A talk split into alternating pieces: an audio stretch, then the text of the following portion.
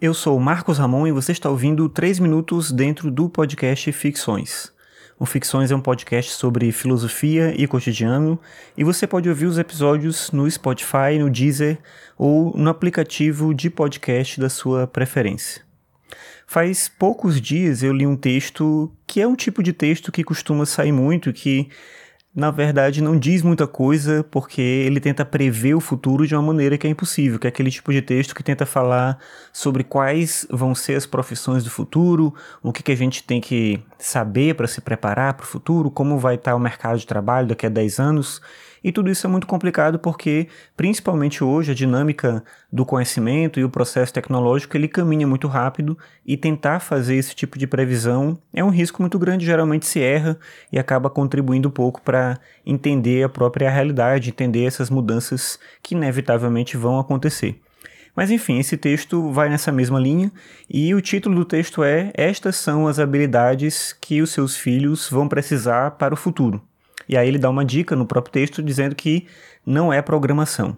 Esse texto acho que ele é um pouco diferente porque ele traz alguns elementos, em vez de fazer justamente esse mecanismo de prever exatamente o que você precisa saber, ele trabalha com determinadas categorias que são antigas e que precisam ser talvez melhor repensadas. Então, na verdade, ele não traz uma novidade em relação ao que se deveria aprender, mas tenta mostrar de que maneira isso poderia acontecer da melhor forma. Ele cita, por exemplo, um estudo da Universidade de Oxford que mostra que 47% dos trabalhos de hoje vão ser extintos nos próximos 20 anos é um tipo de extrapolação que eu estava falando que é complicado, porque a gente não tem como saber, mas considerando mesmo essa possibilidade, ou exatamente o fato da gente não conseguir determinar o que vai acontecer ou não, ou quais são as profissões que vão existir no futuro, tem determinadas habilidades que todo mundo precisa saber.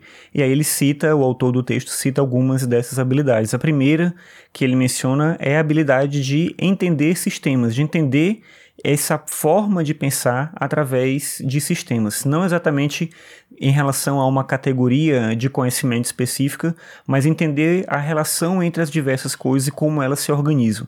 Uma outra é desenvolver empatia, isso é importantíssimo porque, independentemente do mundo que a gente vai ter, a gente ainda vai ter um mundo em que a gente vai viver em sociedade. E a empatia acaba se tornando um elemento importante quando a gente fica muito voltado para a gente mesmo, para os nossos smartphones, para a internet, para uma forma de aprendizado autônomo. Então, desenvolver empatia vai ser cada vez mais uma habilidade necessária e importante.